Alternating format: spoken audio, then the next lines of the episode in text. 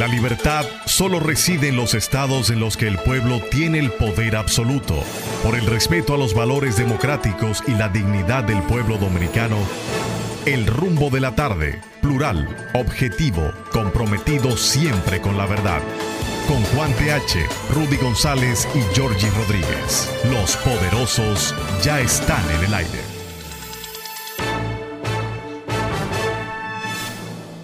Buenas tardes, República Dominicana. Aquí comienza el rumbo de la tarde con los poderosos Olga Almanzar, Rudy González, Juan TH, Georgie Rodríguez.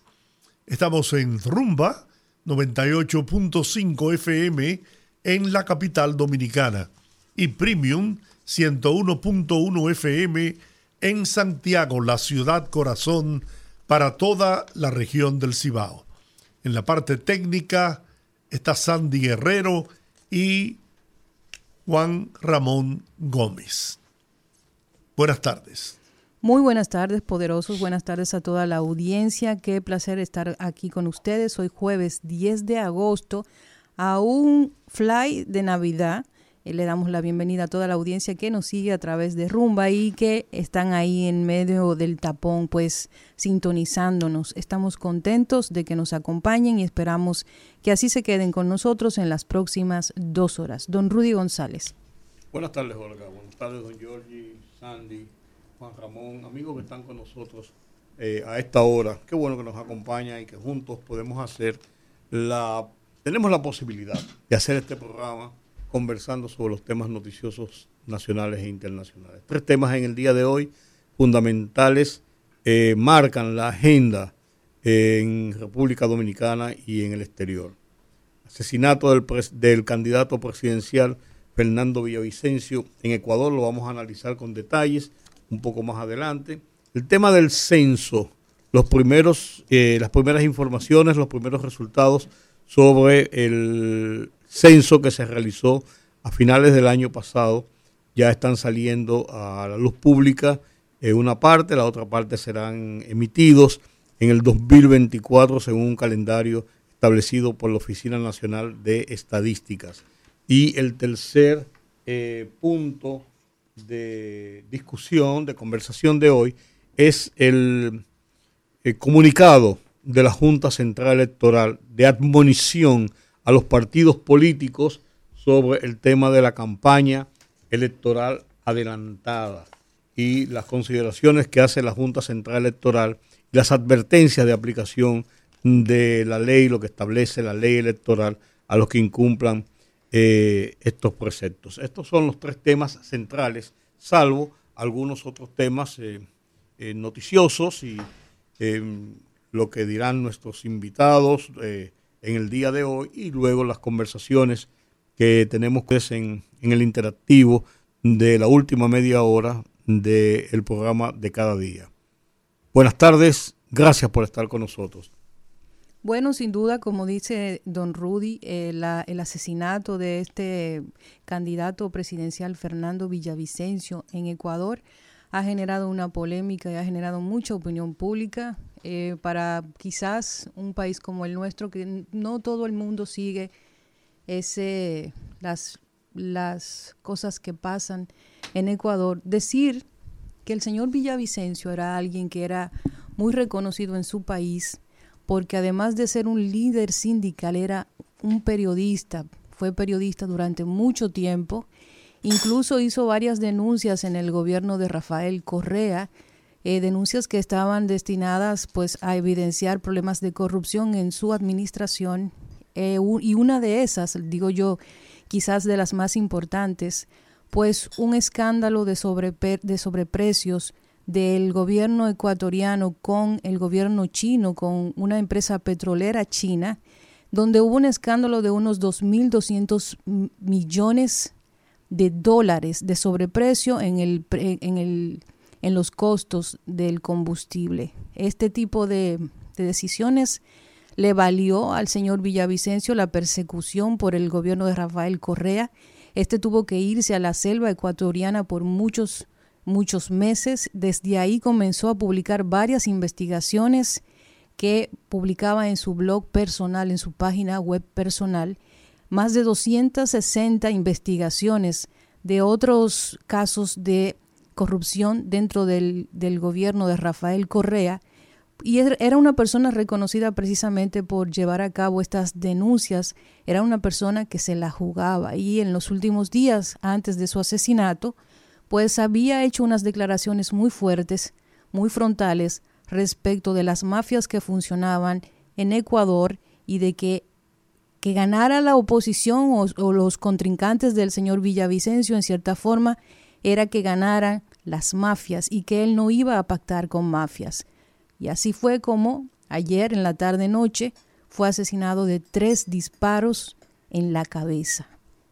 Su cuerpo recibió mm, eh, media docena de disparos, tres de ellos en la cabeza. Los videos son muy claros. El tema de esto principalmente es que la denuncia que él hizo, la acusación que él radicó contra el presidente Rafael Correa fue lo que le valió la persecución oficial que hizo la Fiscalía del Ecuador contra Rafael Correa, que provocó incluso que Rafael Correa, asumiendo la eh, relación de esposo de una ciudadana belga, se fuera a refugiar a Bélgica y se le diera eh, eh, acogida en Bélgica, donde no tienen posibilidad los ecuatorianos de hacer un proceso de extradición que pudiera ser expedito en una acusación de esta naturaleza. Sí están establecidos en las relaciones entre los dos países eh, la posibilidad de extradición cuando son crímenes de lesa humanidad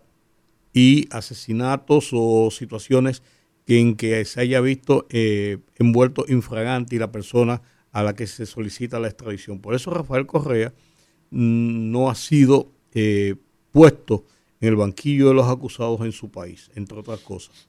Eh, el Fernando Villavicencio era, le decían que era un provocador por sus formas y por sus, eh, por sus eh, acusaciones. Él las tenía contra los carteles de drogas, principalmente contra el cartel de los lobos. Y él denuncia en uno de los videos que circuló de que Tito, que era el jefe de ese cartel de, de narcotraficantes y de delincuentes del crimen organizado, uno de los carteles más fuertes que opera en el Ecuador, eh, estaba involucrado en una serie de cosas y que, se, que este Tito lo había amenazado o lo habría amenazado mm, de muerte. Sin embargo, em, el grupo de los lobos apareció en un video en la noche de ayer y en una fotografía y en un video con unas declaraciones y que incluso se quitaron las capuchas, que ellos generalmente operan encapuchados, y diciendo, nosotros no tenemos nada que ver con ese asesinato. Que busquen ese asesinato en otras, en otros, en otras manos. Nosotros no tenemos nada que ver con ese asesinato. Tenemos diferencias con Fernando Villavicencio, pero no somos los responsables. Incluso se, está, se estaba dirigiendo culpas al gobierno eh, porque si él bien tenía eh, algunas relaciones con el gobierno de Guillermo Lazo, no menos cierto que también era un crítico del, del gobierno de Guillermo Lazo y de algunos de sus funcionarios en específico. Guillermo Lazo, un presidente que está en una situación muy difícil y muy incómoda en Ecuador, porque fue acusado de corrupción y de una serie de violaciones a la constitución y a las leyes, y el Congreso decidió su destitución pero antes de su destitución, él disolvió el Congreso amparándose en unas normas de la Constitución eh, ecuatoriana que permiten hacer esta jugada. Entonces el gobierno quedó prácticamente disuelto. Él no tuvo otra alternativa que llamar a elecciones anticipadas. Y esas elecciones anticipadas se van a producir el domingo de la semana próxima, o sea, dentro de 11 días. Entonces, eh, Fernando Villavicencio se había lanzado como candidato a presidente. Él había sido diputado y por eso incluso gozaba, además de sus eh, denuncias, él gozaba de una protección policial y había sido diputado. Pero, eh, según las encuestas, él tiene, él estaba en, la, en una colocación entre el cuarto y el quinto lugar en las preferencias electorales con una, con una votación o con un índice de, de aceptación bastante bajo. eh, la que encabeza, no me recuerdo el nombre ahora, es una candidata del correísmo, o sea, del grupo de Rafael Correa, la que encabeza las encuestas para ganar las elecciones del domingo de la semana próxima. Entonces, eh, Fernando Villavicencio era una persona que tenía muchas confrontaciones.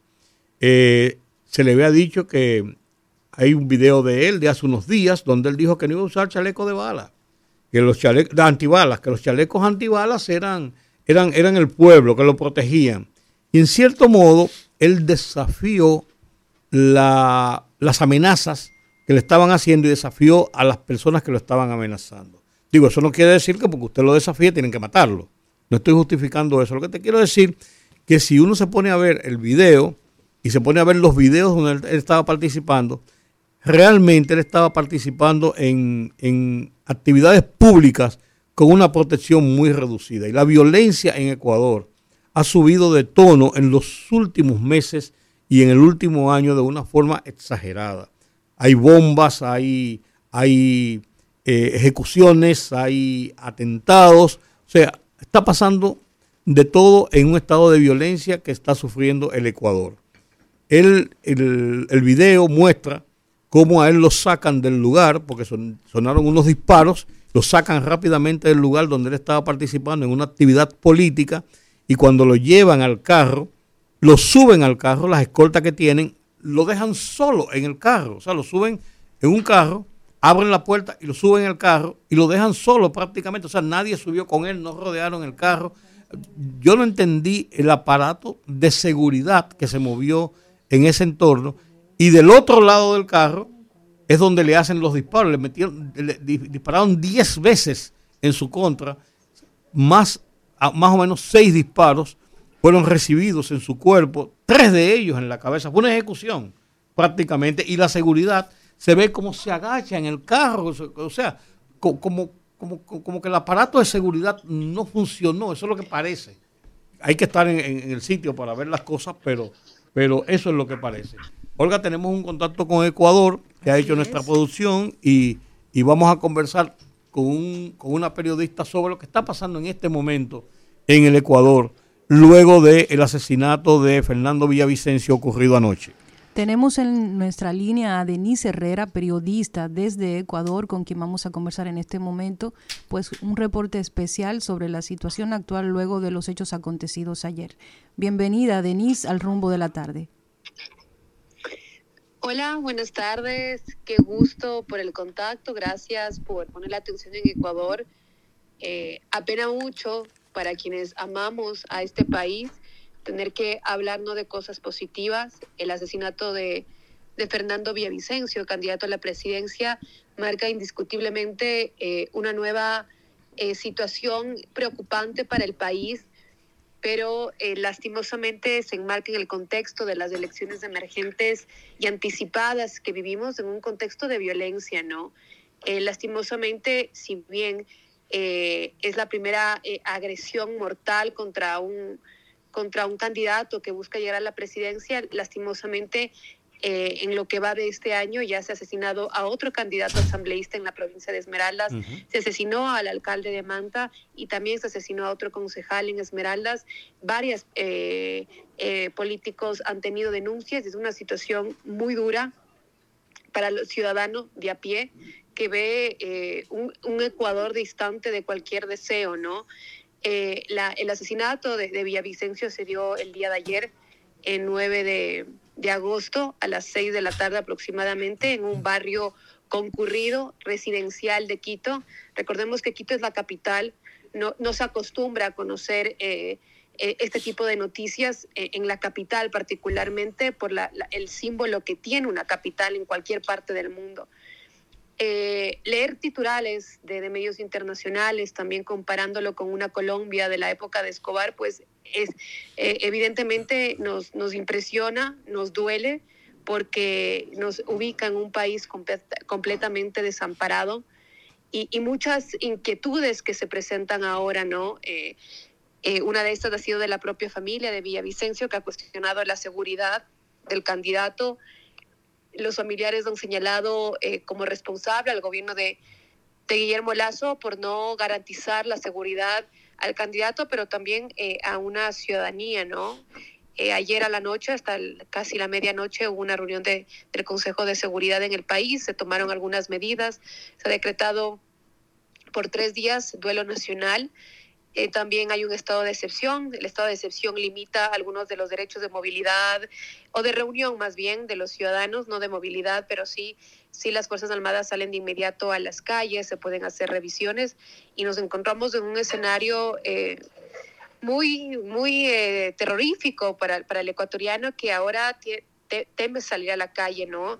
Eh, de lo que se conoce y según lo que han dicho las autoridades, Fiscalía confirmó la presión de, de casi nueve personas en, esta, en este operativo, eh, a pocos eh, minutos de que fue trasladado Villavicencio a una casa de salud en, la capital, que estaba muy cercano de donde era el mitin político, en un enfrentamiento con seguridad eh, murió uno de los eh, presuntos sicarios. Lo, cuestionado ahí es que eh, la policía, en lugar de trasladarlo a una casa de salud, lo traslada a flagrancia en Quito y esta, esta, esta, esta persona muere allí en, en, este, en este lugar, en esta unidad.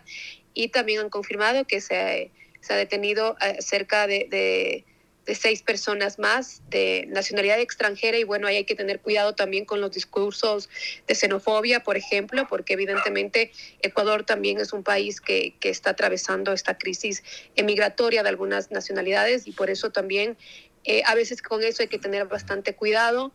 Y eh, por otro lado, eh, las autoridades han confirmado que que si bien estas personas eh, aprendidas tienen relación con bandas criminales, no se habla aún de una específica. Se han divulgado bastantes videos atribuyéndose a algunas bandas específicas que operan particularmente en Quito, pero eso no se puede asegurar.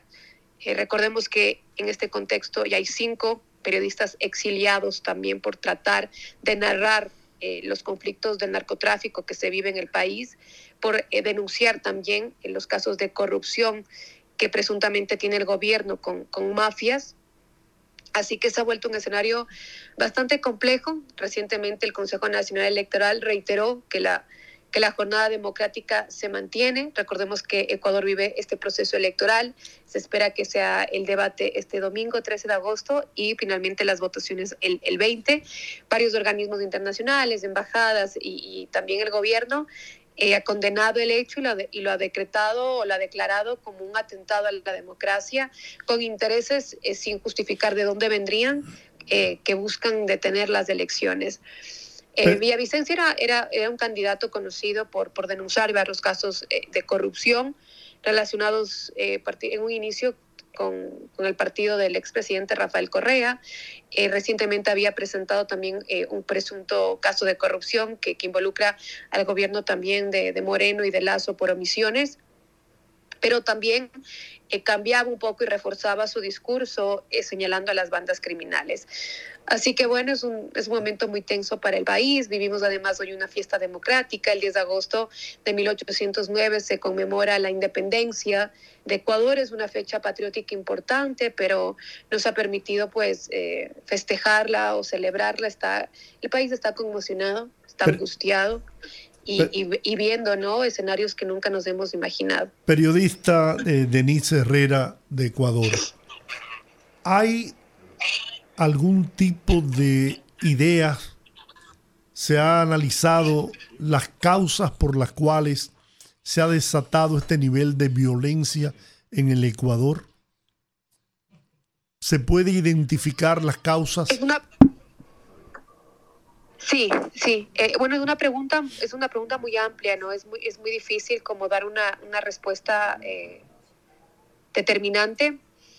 Ecuador sí vive, eh, luego vivía ya pues un contexto social también duro, latinoamericano, que se agudiza con la situación del COVID, desempleo, no acceso a la salud, no acceso a la educación. también básicamente una inacción del gobierno de Guillermo Lazo, que incluso eh, eh, uno de los grupos periodísticos del equipo periodístico que está exiliado ahora, que eso es algo que nunca ha ocurrido en el país, eh, denunciaba presuntos lazos de, de, la familia de, de, Guillermo Lazo con la mafia albanesa, que es algo gravísimo. Y una serie de, situaciones que se agudizan también en el, en el 2019 en el gobierno de, de, Lenín Moreno con las crisis carcelarias. También esto se da por el, por, por el asesinato de una cabecilla importantísima, una de las bandas principales del país y una serie de acontecimientos que desembocan en enfrentamientos, pero evidentemente también hay una crisis social, ¿no? Desempleo, eh, no hay educación no hay acceso a, varios eh, derechos que, fundamentales para cualquier eh, ciudadano y que se agudiza también con, un gobierno que no ha sabido responder ni, cumplir sus promesas de campaña eh, en su inicio, ¿no? También las mujeres, eh, en Ecuador muere una mujer cada 23 horas por razones de género, los números de femicidios siguen en aumento en el país, eh, un caso reciente también, una mujer asesinada dentro de una escuela de policías que determinó con la salida del ministro eh, del Interior, que incluso era el, candidato a la Asamblea que acompañaba en ese momento a Fernando Villavicencio, estaba en su partido,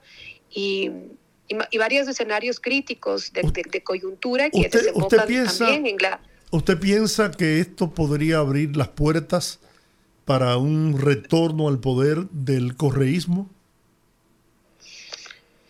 Bueno, todos son supuestos, ¿no? Uno no puede determinar. No, no, eh, claro, en ese plano es que le pregunto.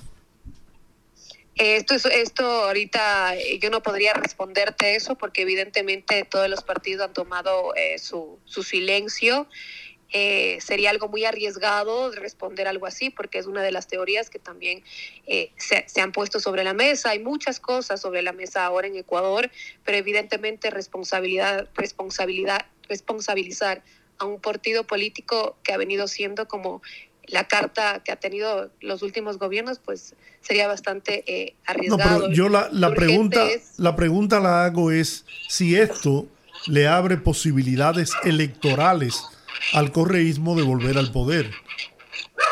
bajo ninguna circunstancia me refiero a establecer responsabilidades en, ningún partido político. la candidata Luisa González del correísmo es la que lleva la ventaja en las encuestas de las elecciones del domingo próximo.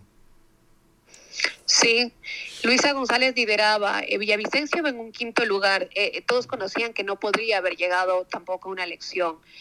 Eh, pues eso tendrán que decidir los, los ecuatorianos en las urnas, ¿no? Evidentemente cuando eh, un candidato a la presidencia es asesinado, eh, no, es la, no es el camino correcto para ningún tipo de democracia resolverlo de esa manera, ¿no? Las urnas es la manera, la vía democrática que cualquier país debería resolver cualquier conflicto. Evidentemente el correísmo también eh, pudo llegar a varios sectores del país, si bien se ha denunciado por muchos, se ha denunciado algunos casos eh, de, corrupción. Eh, mucha gente pues lo compara con los últimos gobiernos de Lazo y de, y de Moreno, que evidentemente han tenido una desatención muy extensa también en el tema social, pero creo que, este escenario será el tiempo que, también determine a qué partido político podría beneficiar eh, lo que sí es que eh, ahora yo creo que como ciudadanos y la ciudadanía en sí, eh, que ya venía de un hartazgo de, los políticos de Ecuador, es algo que profundiza aún más, ¿no? creo que el 13 de agosto habrá un debate, el debate presidencial, que ahora, bueno, en este caso serán siete los candidatos. La única candidata mujer es la candidata de la Revolución Ciudadana y tendrán que escuchar sus promesas, ¿no? Luisa González. Pero tú mencionaste a Moreno, a Lino Moreno, que fue y lo retrotraigo en mi memoria, fue un hombre de eh, Rafael Correa, su vicepresidente incluso, y sin embargo su gobierno no fue un gobierno correísta a final de cuentas. Sí, esa es la, historia. Eso no, no, no lo determina porque haya tenido esa, esa cercanía, como uno no sabe si en el caso de Luisa González de ganar la presidencia, ¿qué puede pasar? Sí, muchas respuestas eh, que, no hay ahora, evidentemente, eh, en la interna política que tuvo que eh, enfrentar el correísmo en su momento con Lenin Moreno sigue siendo divisiones muy, muy profundas en, en, ese, en ese partido político pero indiscutiblemente también han sido momentos muy duros. Fueron dos gobiernos que tuvieron que enfrentar las movilizaciones más importantes de la historia del Ecuador, Moreno de 13 días, Lazo casi de 18 días, donde hubo muertos, donde hubo vulneraciones de derechos eh, humanos y donde finalmente en el gobierno de del, Lazo, uno de sus discursos más fuertes fue eh, salvaguardar los derechos de los periodistas y evidentemente hablando de, amenazas, asesinatos, eh, periodistas exiliados se vuelven uno de los gobiernos también más difíciles y violentos, no solo para los ciudadanos, sino para la prensa y para los políticos. Así que, que sí es muy, muy difícil analizar el, terreno electoral, pues serán los los, los, ecuatorianos quienes resuelvan esto. Eh, eh, una decisión del Consejo Nacional Electoral ha sido que se mantengan las, las elecciones, así que también es como hay varias posturas, ¿no? El gobierno señalando que alguien busca retrasar las elecciones, pero por otro lado, el Consejo Nacional Electoral resuelve continuarlas, así que, que sí es un momento muy duro para el país y, pues no, no, no sé, la verdad, digo, Denise, una ¿Cuál, candidato podría beneficiarse de eso? Una última pregunta, Denise, de parte mía, yo creo que del panel aquí. Eh, ¿Cuál es la situación hoy de la población? ¿Cómo se está desarrollando la vida en, el Ecuador, de, eh, en Quito principalmente la capital? Bueno, en Guayaquil también, con los problemas de violencia que han, ocurrido en Guayaquil en los últimos, las últimas semanas. Pero ¿cómo es la, situación de la gente hoy de cara a un proceso electoral dentro de 11 días? primero, fruto de una situación muy difícil institucional y ahora agravado con esta situación de violencia extrema a un, sobre un candidato. ¿Qué, ¿Qué, está pasando? ¿Qué piensa la gente? ¿Cómo, cómo se manifiesta? ¿La gente qué, espera que va a pasar? La guardia en la calle, la gente aterrorizada. Un proceso así, ¿cómo, cómo, se puede dar? ¿Qué está pasando con la gente? Yo eh, sentir temor de salir a la calle en, el país donde vos has crecido, donde sueñas, donde está tu familia, no, le, no se lo deseo a nadie. Mm. Esa es la sensación que vivimos los ecuatorianos en las ciudades principales. Esmeraldas, que es una de las, provincias más azotadas por el narcotráfico, donde ocurre caso sicariato diario, donde la tasa de homicidio es altísima, ubicado en una de las ciudades más peligrosas ahora de América Latina es, eh, es algo que no se ha sabido y no se ha podido eh, atender, ¿no? La desatención que han tenido Esmeraldas, la desatención que han tenido Guayas, donde es Guayaquil, y la desatención que empieza a tener también eh, Quito, ¿no? Son ciudades que evidentemente se están rebuscando. Recordemos que ahora, según los últimos anuncios que hacen organismos internacionales, el número de migración que tiene Ecuador alcanza cifras históricas cuando el, Ecuador vivió una dolarización en los 90 más o menos, y, y es por, la, por la, la no atención, la, eh, el desempleo, la tasa de desempleo es alta, no tampoco tenemos índices de cómo está la situación porque el Instituto Nacional de Estadísticas y Sexos no da cifras para poder analizar en territorio, pero la sensación es, es, es también una decepción de, de los políticos eh, actuales. Cualquier discurso ahorita que sea utilizado para su beneficio evidentemente será rechazado, porque eh, si bien uno no puede determinar, habrá, hay gente opositora, Villavicencio, gente a su favor, una familia devastada ahora mismo, eh, cualquier discurso que puede sonar, que quiera llamar la atención, va a ser rechazado, porque el país no siente cuidado Villavicencio era uno de los candidatos que más que contaba con la seguridad más estricta, tres anillos de seguridad, dijo el ministro de Interior hoy, y falló ayer. Entonces hay muchas cosas todavía que, se cuestionan de lo que ocurrió y que evidentemente la perjudicada es, la ciudadanía. Escuchar a, propios familiares, nunca pensar en, en, decir, bueno, me quiero ir del país porque no puedo ni siquiera salir a la calle. No estamos en un estado de excepción que limita ciertos derechos humanos, que limita también eh, la seguridad, la confianza que vos puedas tener de, de los representantes que ahora eh, buscarán llegar al poder. Así que Evidentemente esto es lo que viven los países que, que, el narcotráfico toca y que nos ha tocado ahora y que toca enfrentar al, país, ¿no? Bueno, eh, gracias eh, Denise Herrera, periodista, que ha hecho este, este contacto con nosotros desde Quito, Ecuador, sobre los acontecimientos que se registran en la capital, principalmente en la capital ecuatoriana, a propósito del asesinato anoche del candidato presidencial, periodista, sindicalista, eh, Fernando Villavicencio. Gracias de nuevo. Antes de irnos a la pausa, voy a dar una información rápido. La oficina de prensa de Palacio, o Palacio ha confirmado que el presidente Luis Abinader hablará al país el 16 de agosto y lo hará desde Pedernales, a donde irá a visitar los avances de los trabajos que se están haciendo allí sobre el tema de construcción de el muelle, el puente, el desarrollo turístico de Pedernales. Hablará a las 11 de la mañana, no se especificaron los temas, y los temas yo me atrevo a decir que son dos básicamente, un recuento de su gestión de gobierno y su decisión sobre la repostulación para las elecciones del 2024. Hora de la pausa. Vamos a la pausa, regresamos en breve. Fogarate en la radio con Ramón Colombo. Se titula Buen diálogo de padre e hijo.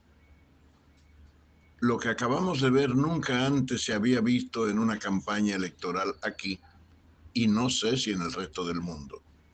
El extenso diálogo televisado de Leonel Fernández, candidato presidencial de la Fuerza del Pueblo, con su hijo Omar, posible candidato a senador del Distrito Nacional por la misma fuerza.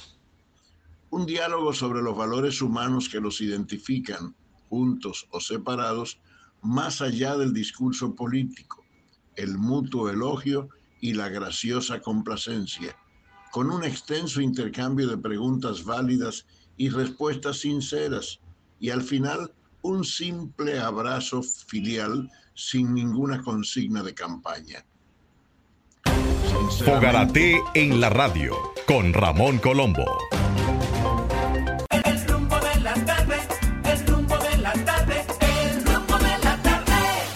Bien, seguimos en el rumbo de la tarde. Vamos a conversar ahora con un joven político muy talentoso, embajador en el servicio interno del Ministerio de Relaciones Exteriores y además de eso aspira a una candidatura a diputado por la circunscripción número uno del Distrito Nacional.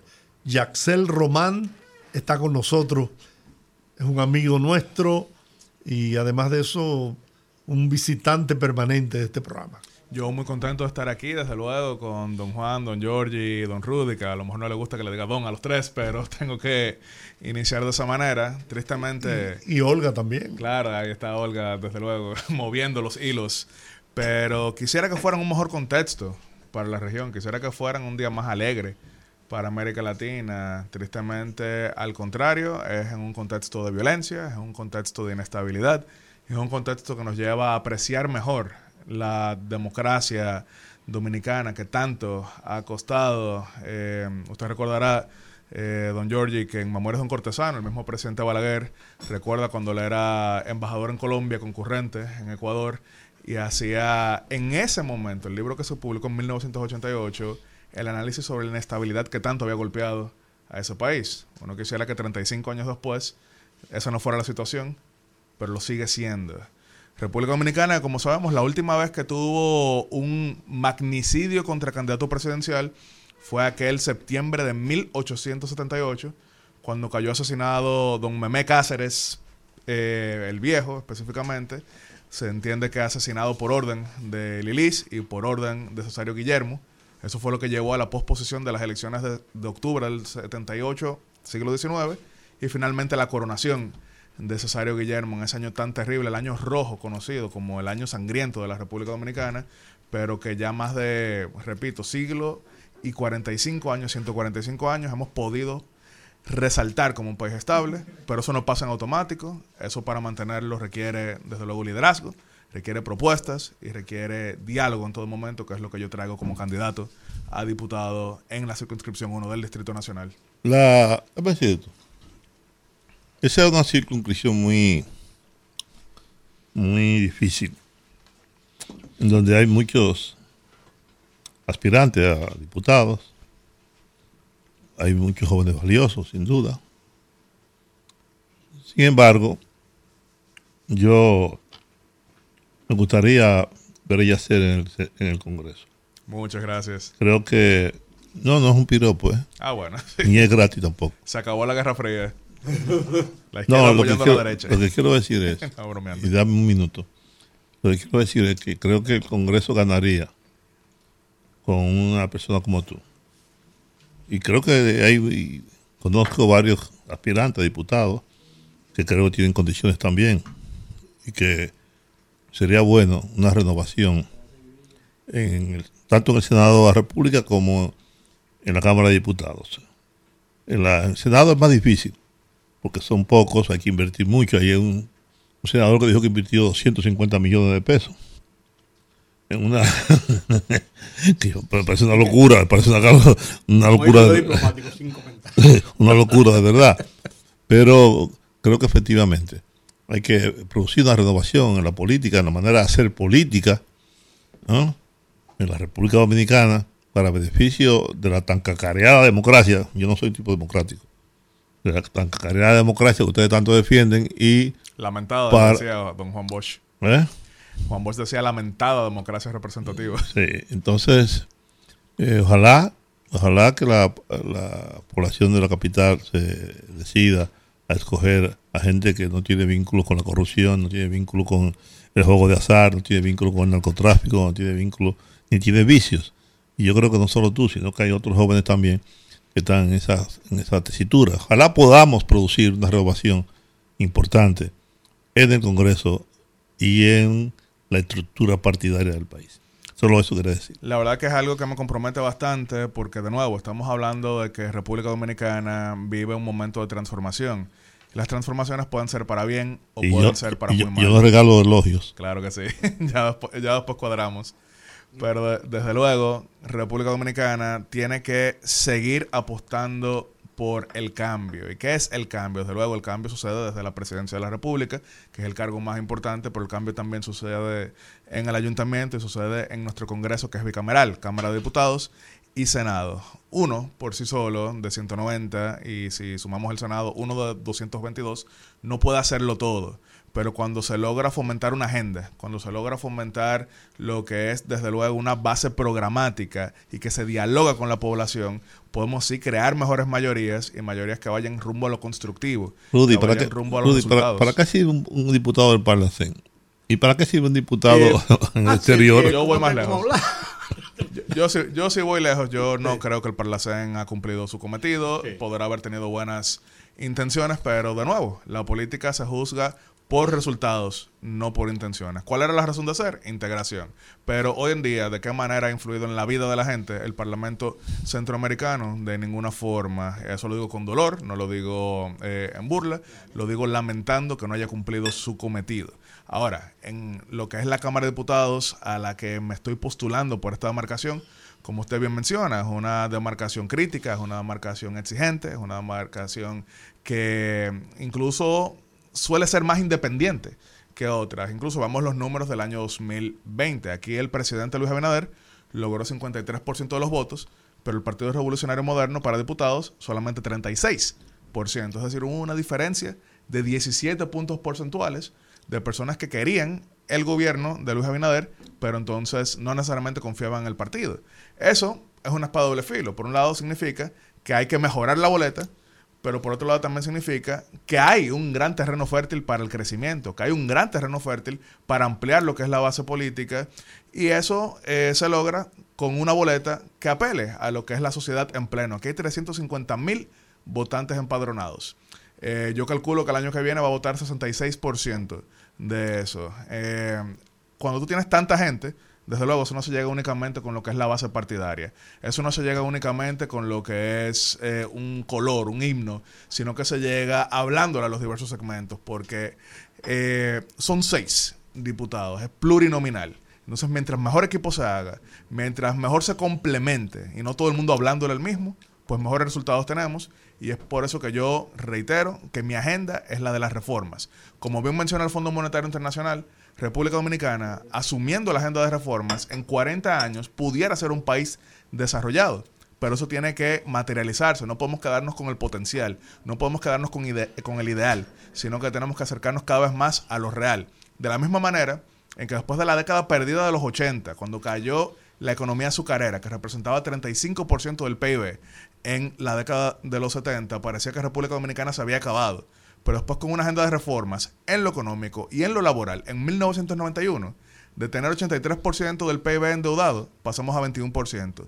De caer 5% por debajo de cero, pasamos a crecer 12%. Y eso sentó las bases para el modelo económico que hoy vivimos. Pero no podemos seguir viviendo de glorias pasadas. El pasado sirve para entender dónde estamos, pero también analizar hacia dónde debemos apuntar, que es de nuevo a la prosperidad como base de la seguridad, que cuando eso se combina, somos más libres de buscar la felicidad. En la circunscripción donde tú estás apostando, eh, los que están actualmente por el PRM, ¿van a la reelección? Son, ¿A la repostulación? Son dos diputados que tiene el PRM actualmente, dos diputados que tiene el Partido de la Liberación Dominicana, un diputado que tiene Fuerza del Pueblo y uno que tiene Opción Democrática. De los dos diputados que logró el PRM en el año 2020, uno es Orlando Jorge Villegas, que está compitiendo por una candidatura a la alcaldía del Distrito Nacional. Que Dalias Matos, él sí busca repetir. Ahora, repitamos un poquito lo que han sido los números en esta demarcación. Generalmente, aquí se ha logrado cuatro de seis el partido o alianza ganadora.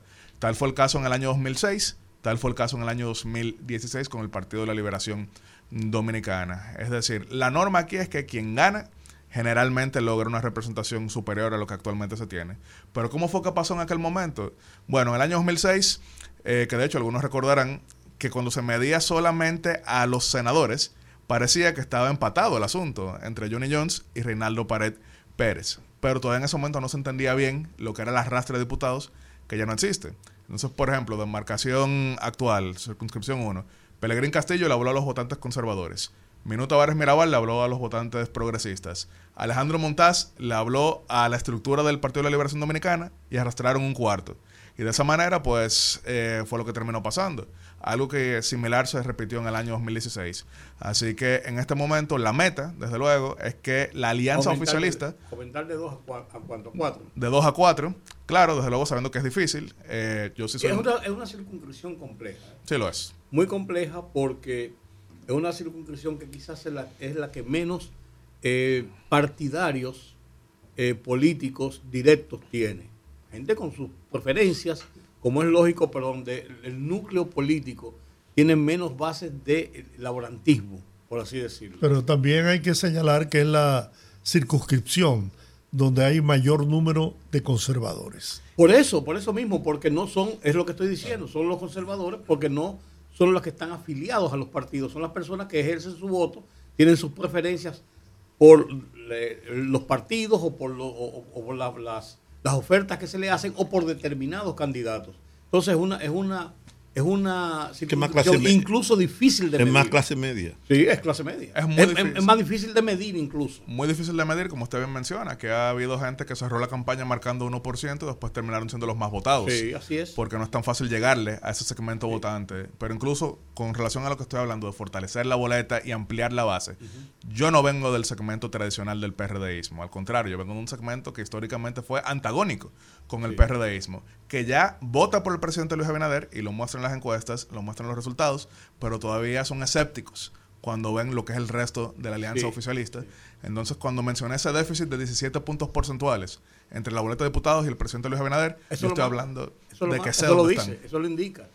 Eh, ¿Qué ofertas eh, para esa clase precisamente? ¿Qué estrategia tú tienes? conservadora, ¿qué, qué, eh, ¿cómo llegarles a ellos? O sea, ¿dónde está el núcleo de sus necesidades, de sus aspiraciones, de, sus, de, su visión para llegarle a ellos a través de una, de, una propuesta electoral.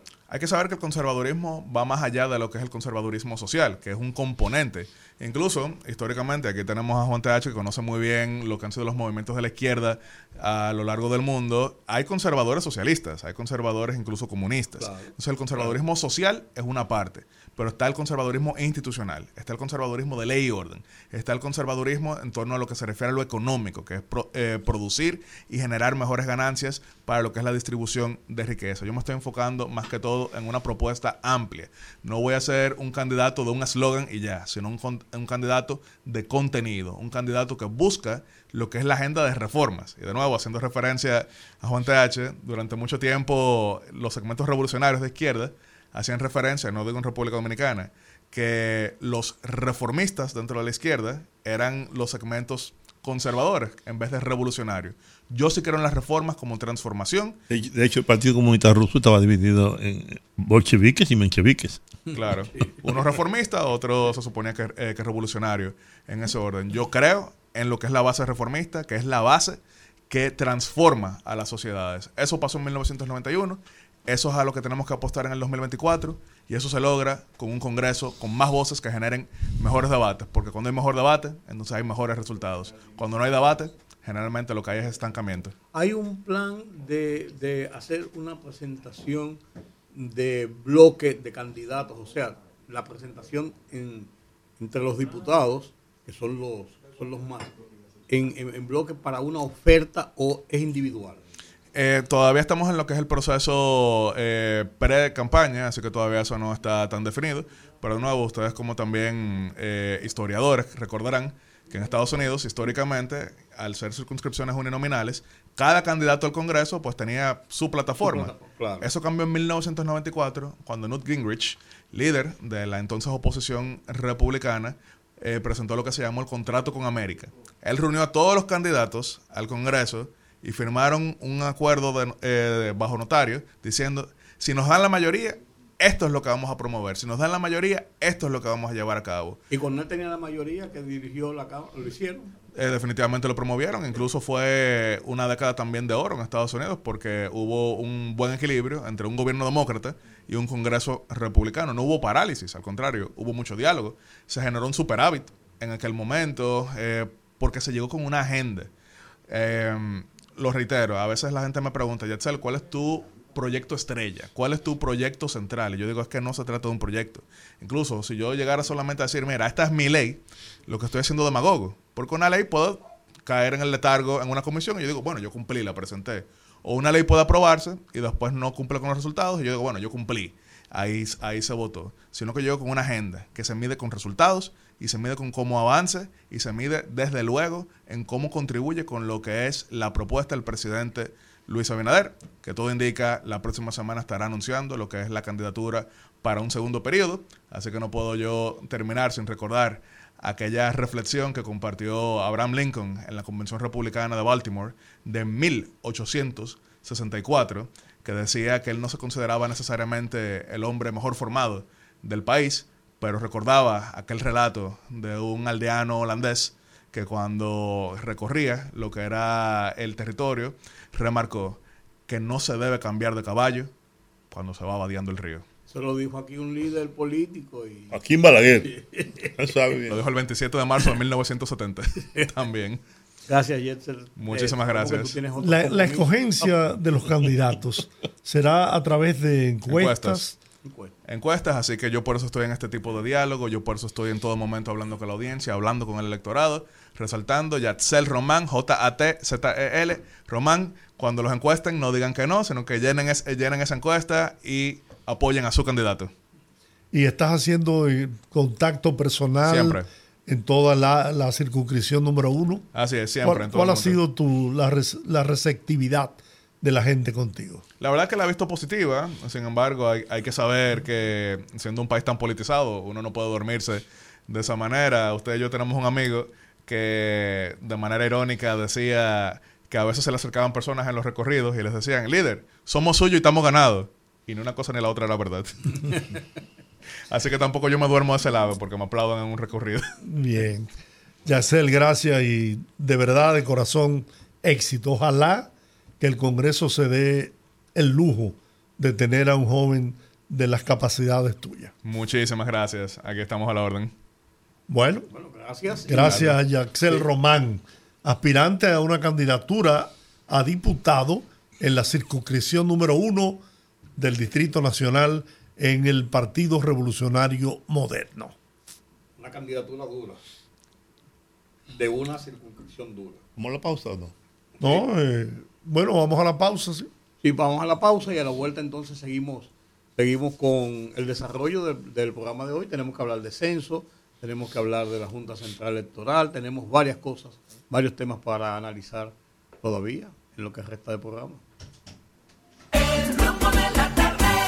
Mira, eh, muchachos, yo no sé qué piensan ustedes. Eh, dice así, la República Dominicana tiene 10 millones 760 mil 28 habitantes. Yo pensé que éramos más, que ya estábamos cerca de los 11 o 12 millones. Pero dice el censo que no, que somos todavía somos un país con 10 millones y tantos de habitantes. Eh, Miosotis Riva, Riva Peña, directora general de la ONE. perdón, perdón. Dirección de Estadística. Ajá. Dice ella que, ya fue que presentó los datos, en el país hay 5 millones 437.994 mujeres, eso es el 50.5%, y 5 millones 322.933 hombres, un 49.5%, es decir, que las mujeres siguen siendo un poco más que los hombres, no mucho, ¿no? Porque la diferencia no es tanta. Dijo que hay 4 millones 418.619 viviendas, de las cuales 3 millones 69.348 están ocupadas. Y oye esto, Jordi, 720.200 desocupadas. ¿Eh? Y eso hay que buscar una explicación también a ese dato, que es un dato importante. Tantas viviendas desocupadas. La mayoría en el Distrito Nacional, en el Santo Domingo. Exacto, ¿y cuáles son? ¿Por qué razón están desocupadas? Es que eh, gente tiene dos, eh, una alquilada, dos viviendas, pero desocupadas. Bueno, Santiago pasó, pasó a la segunda provincia más poblada con 1.074.684 personas. 148. Y, ajá, y el Distrito Nacional, la tercera demarcación en tamaño poblacional. San Cristóbal ocupa el cuarto lugar. Así que ganan la capital, en Santiago, en San Cristóbal, ¿no? En unas elecciones. Y la Altagracia tiene 446 mil. La Altagracia. Eso es, eso es Higüey, ¿verdad? Entonces los resultados, yo quiero, a mí que me llama la atención es el dato de tantas casas desocupadas en un país con un déficit de más de un millón de viviendas. Se explica. ¿eh? Se explica. Sí, por esa Muchas, muchas viviendas hechas en los últimos tiempos, en los últimos años, 3, 4, 5 años, que no han sido, no han tenido salida por precio. Mucha gente que compró vivienda pensando en el negocio de rentar eh, pequeñas, eh, pequeños apartamentos de dos habitaciones o para usarlo en Airbnb que no están ocupados oficialmente. Entonces son viviendas que se dan por desocupadas. Bueno, ese, ese dato me ya- ya me llama la atención. Y lo otro es la cantidad de habitantes que, que tiene el país. Que Sí, yo, que es un 13.9% más que en el censo del 2010. es decir, que en 10 años, Eh, creció. Dice, dice, yo, yo estaba viendo una gráfica, dice que en- entre el 2010 y el 2022 es la década, pues se te, te establece por década, aunque sean más de, más, más de 10 años. La década de ese censo es la, que, la de menor crecimiento proporcional en República Dominicana desde 1920, cuando se está haciendo el censo, cada 10 o 12 años. Y tiene su explicación eso. ¿eh? controles natales. Eh, la gente ya no, no, no, no- La ya la pareja muchacho- trabajan los sí, dos. Y el muchacho como antes, es, que tiene, tiene- un significado. Tiene un significado. Hay muchos datos. Mira, hay, en esos datos yo me puse a buscar atrás eh, una serie de cosas porque me inter- a mí el censo siempre me ha interesado mucho. Y déjame decirte, mira, mira, míralo, míralo, míralo, míralo aquí donde está. En 1935, el aumento de la población fue de 3.56% en el censo. En el 1950, de 2.48. En el 1960, de 3.61. En el 70, de 2.98. En el 81, de 2.76. En el 93, cuando se hizo el próximo censo, te digo, no es cada 10, pero cada 12 años más o menos, fue de 2.35 Y- el aumento. Y, y- el de ahora es de 1.21%. Y te pregunto, incremento. te pregunto ahora, ¿y en, y en la y en las zonas fronterizas? ¿Qué está pasando? No, no, no, no, no, no, no tengo por región. No tiene por registro. Incluso- Porque sería bueno saber. Incluso Estadística dijo eh, en, en el informe que rindió hoy que el tema de los migratorios, que ahí tiene mucha incidencia la zona fronteriza por el tema haitiano, eh, será dado en el 2024, porque todavía esos datos están siendo recalculados. Hay, hay varias cosas, hay tres cosas que van a hacer. La mortalidad, los nacimientos y la migración. Y eso, eso es, es importante porque la Junta Central Electoral, la Junta Central Electoral le enmendó la plana, ustedes recuerdan cuando se estaba haciendo el, el, el tema de la cantidad de, de- de- de fallecidos cuando el cuando el lo del coronavirus le enmendó la plana diciendo que hay una serie de gente que ellos reciben el acta que tienen muerte porque son personas que tenían problemas de coronavirus aunque murieron de otra cosa entonces ellos estaban incluyéndolo como coronavirus entonces la Junta Central Electoral en su padrón porque ellos tienen un registro de muertes, de mortalidad y de nacimientos. Es por eso que él establece que el padrón de electores del año 2024, que se cortó ahora en el 2023, aumenta a 8.2 millones de dominicanos mayores de edad con capacidad de votar. Porque hay un techo hacia abajo, que es de 18 hacia arriba. Pero arriba tú puedes tener 100 años y tienes capacidad de votar, es infinito. Entonces, subió a 8.2, lo que indica que la Junta Central Electoral tiene unas tasas de nacimiento y mortalidad por los registros de las actas de funciones que ellos tienen que legalizar como nacimiento y, y de funciones, que a lo mejor no se reflejan en el censo que se hizo vis a vis. Por eso se dejó para ser cotejado para el año, Y, y para el hay, año otro, que viene. y hay otro elemento en ese, a propósito de la Junta Central Electoral, es que hay comunidades, provincias, que ganan un diputado y otros que lo pierden. Sí, pero, pero eh, Pero también a partir de eso puede ser no, cotejado. no, no, no. No. Porque eso decía la Junta Central Electoral eh, eh, hace como dos meses, que era una pena, era, y, y yo digo que es una aberración que no pasara. Yo me alegro por un lado y por otro lado, eh, creo que es una aberración que nosotros tengamos que usar el censo del 2010 para mantener la demarcación, cada demarcación, por eh, la cantidad de regidores y diputados Ajá, que es lo, es lo que afecta. es lo que Porque los diputados es por cada 25 mil habitantes. Y hay poblaciones que pueden haber subido o que pueden haber bajado. Pero el mínimo tienen que ser dos. En, demarcaciones de pocos votantes, como el caso de la, de la línea fronteriza, eh, Pedernales, Bauruco, por ahí, que hay menos de 25 mil personas. Y hay una de ellas que tiene, yo creo que Independencia, que tiene 11 mil votantes nada más. Entonces, tiene que ser mínimo de dos para dar una oportunidad a que hayan dos fuerzas que puedan eh, dividirse la correlación de fuerzas, vuelvo y repito la, frase, en, en- esa demarcación. Eh, en el caso específico de- de ahora, yo me alegro porque nos estamos quejando de que tenemos 190 mil, eh, 190 diputados, que yo creo que es demasiado, que es una barbaridad.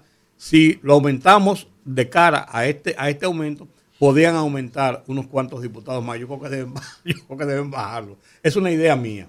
No, yo creo igual, yo creo que hay que bajarlo. Yo, te, busqué- yo- yo te pregunto aquí, ¿para qué sirve un diputado ultramar? Es, es que yo sabía que tú ibas a llegar ahí. Tú quieres que yo me meta en ese lío. Mira, eh, eh, interesante este, esta cifra que yo saqué también buscando. yo te decía que me interesa, me interesa la parte, la parte eh, fronteriza, Sí. porque eso nos obliga a repensar qué vamos a hacer con la... Porque es que eh, la mayoría de los jóvenes se están yendo y los viejos se están muriendo. Una cosa lógica, ¿no? y no dio resultado los incentivos como se esperaba que dieran para la zona fronteriza para tratar de poblarlo con mucho más gente que fuera a, a acceder a fuentes de Sí, trabajo. porque eso fue un fracaso. Eso fue un fracaso. Un fracaso. Fue un fracaso. No, Porque era no fue- buena la no- intención. sí, porque no fue acompañado de otras medidas. Entre ellas, entre ellas una, un incentivo real y motivación al sector privado que no respondió de la forma que se esperaba que respondiera. Claro, Entre otras cosas, pues, es que no- todo tiene que hacerlo los gobiernos. Así es. Entonces, mira, para terminar con esto, eh, Juan, qué interesante. Uno siempre ha tenido la idea de que en República Dominicana las mujeres son más que los hombres. Ajá. Y no es así, necesariamente. En el 1920, por ejemplo, las mujeres eran 448 mil y tanto y los hombres 446 mil. Dos mil menos hombres que mujeres. Pero en el 35, en el siguiente censo, tenían los hombres 750 mil frente a 728 mil. En el 50, 1.070.000 de, de hombres menos 1.065.000 de mujeres. Pero eso, eso incluye ahí a los, a, a- a los En- en- LGTB. en a los esa, en esa LGTB. época no se- no- estaba todo el mundo en el closet. Déjate de pendejadas. Pero mira, más cerca de ahí, en el 2002. Por cierto, yo te vi marchando en el orgullo gay. No, porque no me enteré de la marcha. A ver, tú me vas a llevar a mi país. No. En el 2002 habían 4.265.000 Ah, era, era George con un, con un t-shirt rosado que tiene. 65 mil hombres y las mujeres eran 4 millones 297 mil, eran mucho más, pero en el 2010 los hombres eran 4 millones 739 mil y las mujeres 4 millones 706 mil. O sea, en el censo pasado había más hombres que mujeres. Ahora en este censo hay un poco más de mujeres un que poco hombres. más. Sí, eh, se establece ahora en un 50.5% de mujeres con 5.437.000 y 49.5% eh, eh, por ciento de a, pre- hombres. te voy a preguntar, como tú eh, hiciste ese escarceo, te, quiero, te quisiera Sí. preguntar, a ver si tienes el dato, de esa población, de hombres y mujeres, ¿cuántos, ¿cuántas mujeres son profesionales? Ah, no, eso, eso lo va a determinar. ¿Y, eh, y cu- y cuántos hombres son no, profesionales? eso lo va a determinar los detalles finales del censo. Porque por eso es interesante. Sí, claro que sí, porque ahí, ahí es que tú encuentras la, el equilibrio socio- socioeconómico sí, del la fuerza- país. y la fuerza laboral. Claro, ahí, ahí que tú determinas cuántas mujeres están insertadas a la fuerza de trabajo, cuántas mujeres se dedican a cuidar el Porque hogar, de hecho, de hecho sabemos que hay ahora hay más, más mujeres en las universidades que hombres. Claro que sí, y no, y más mujeres integradas. Las MIPIMES, por ejemplo, el, el 60% de las MIPIMES son dirigidas por mujeres. Son mujeres eso- emprendedoras. Que eso entraña otro problema. la Y mujer es- que gana más que los Más que los hombres, no, y el machismo, el hombre que, Claro, se, siente, que se siente subordinado Oh, claro por, por, por, y hay por mujeres que no esposa. no, y hay mujeres que no ejercen. Ah, sí, ah, no, espérate, que yo soy, eso, es, que eso es lo peor. yo soy el que trae la comida Yo, aquí. aquí en los cuartos lo pongo yo. Lo pongo yo. No, eso es verdad. Que me voy con las amigas eso- para tal sitio, que me voy para México, que me voy para Puerto Rico, que me voy para Nueva York, que me voy para aquello que sitio. Pues esos son los datos importantes de un censo porque te permite y le permite a los gobiernos, a la autoridad, le permite hace- elaborar políticas públicas. Eh, claro, claro, Claro. no, no, y proyectar en qué áreas de inversión, eh, qué, qué- cuál es la fuerza, por eso, la- qué tipo de, cuántas profesionales mujeres hay. En los bancos tú vas y tú encuentras Ah, no. un- una proporción de Sí, 80-20. sí, sí, sí, sí, sí, De 80-20, No, y, a- y- y te vas a, hacer los análisis y todas son mujeres. es raro no. encontrar un hombre. Bueno, pero, pero en, en muchas, en, en muchas áreas de la fuerza laboral profesional, No, que es lo importante, no, no, vete, vete a las farmacias, vete a las farmacias. Sí, que es lo que te quiero decir, no, de, segun- no, no de segunda categoría, No. mujeres ejecutivas Oh. Y, Y te vas- mujeres en posiciones de... y te, y vas de- a los hospitales, a las clínicas, y hay una cantidad de mujeres que son médicos, que son médicos. eh, cardiólogos, etcétera, etcétera, No, etcétera. Es lo que te digo, profesionales de primera línea, arquitectos, ingenieras, abogadas. Tú lo ves muchas, muchas mujeres Sí, profesionales de, sí. de bien formadas y, bi- y bien, y, bi- y bien establecidas. Oh, Entonces, ese censo, pero me decía, me decía, me decía el, el general Carlos Díaz Morfa que en la sede el- eh, un porcentaje muy alto son mujeres y a nivel nacional es el 22% de los miembros de las Fuerzas Armadas que son mujeres, que es uno de los porcentajes más altos en el mundo. De la gran cantidad de mujeres que se han, se han insertado en, el- en la milicia. yo me encontré Y creo que es el 52%, me dijo Carlos, allá en la sede central. en el, supermer- en el supermercado hace como dos o tres semanas. Yo veo una señora que va caminando y se encuentra con, con, un- o con una persona que viene. Una persona, la, la señora andaba normal, vestida normal, un pantalón, una cosa. Y, y viene una, otra persona y hace así, mira, ra, y se le cuadra, hace el saludo. Los dos vestidos civiles, digo yo, ¿y, y esto qué? Es dice, obligatorio. entonces, no, entonces dice, eh, oye, ¿cómo le dice él? Mi capitana, ¿cómo está usted? Y yo, yo, yo estaba cogiendo unas cosas, pues me quedé oyendo, y yo, mi capitana. Cuando terminaron de hablar, no, hace días que usted no, yo no la veo allá en el cuartel, yo, no, que me trasladaron, yo estoy haciendo una misión especial en qué sé yo qué sitio, qué sé yo cuánto. La señora era, la señora era capitán de la Fuerza Aérea.